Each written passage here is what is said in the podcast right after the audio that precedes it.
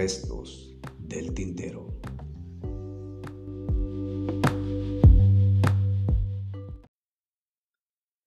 Dejemos de culparnos unos a otros. La lucha no es de géneros. Mujeres y hombres tienen miedo. Las calles lucen desiertas.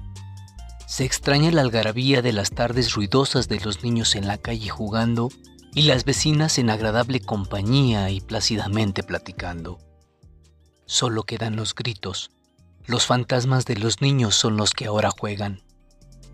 Las calles vacías, los corazones solitarios y la gente en soledad.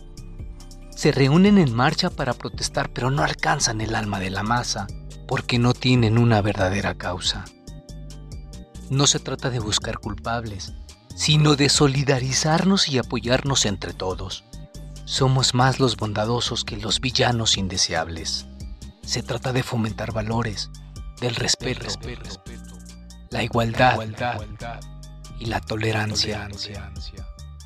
No se trata de machismo o feminismo, sino de aceptar la diversidad que enriquece las relaciones humanas. Se trata de empatía y de aceptar al otro. Nuestros indígenas también sufren y lloran la indiferencia. ¿Y tú peleas un trato de preferencia? No te olvides de los indefensos.